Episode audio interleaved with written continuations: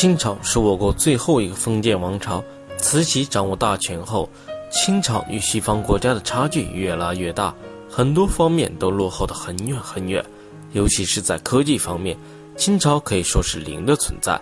内阁大臣李鸿章曾多次上书，希望慈禧能多批准多修建几条铁路，但是慈禧认为铁路耗费人力物力，自己也不会去做。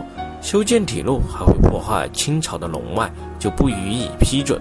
当皇宫里领进了一辆汽车后，慈禧最初觉得很是新奇，想乘坐汽车在皇宫里转转。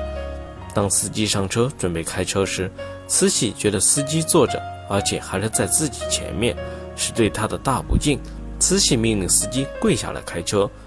皇宫里以前夜里照亮都是点蜡，当第一个电灯泡在皇宫里亮起时，慈禧对身边的大太监李莲英说道：“为什么这个茄子会发光呢？”当时周围的洋人听到后感到非常可笑。太监赶紧给慈禧介绍，这发光的东西叫灯泡。慈禧觉得灯泡挺有意思，就命人找了很多灯泡装饰皇宫。清王朝的落后引来列强侵略，实在让人痛心。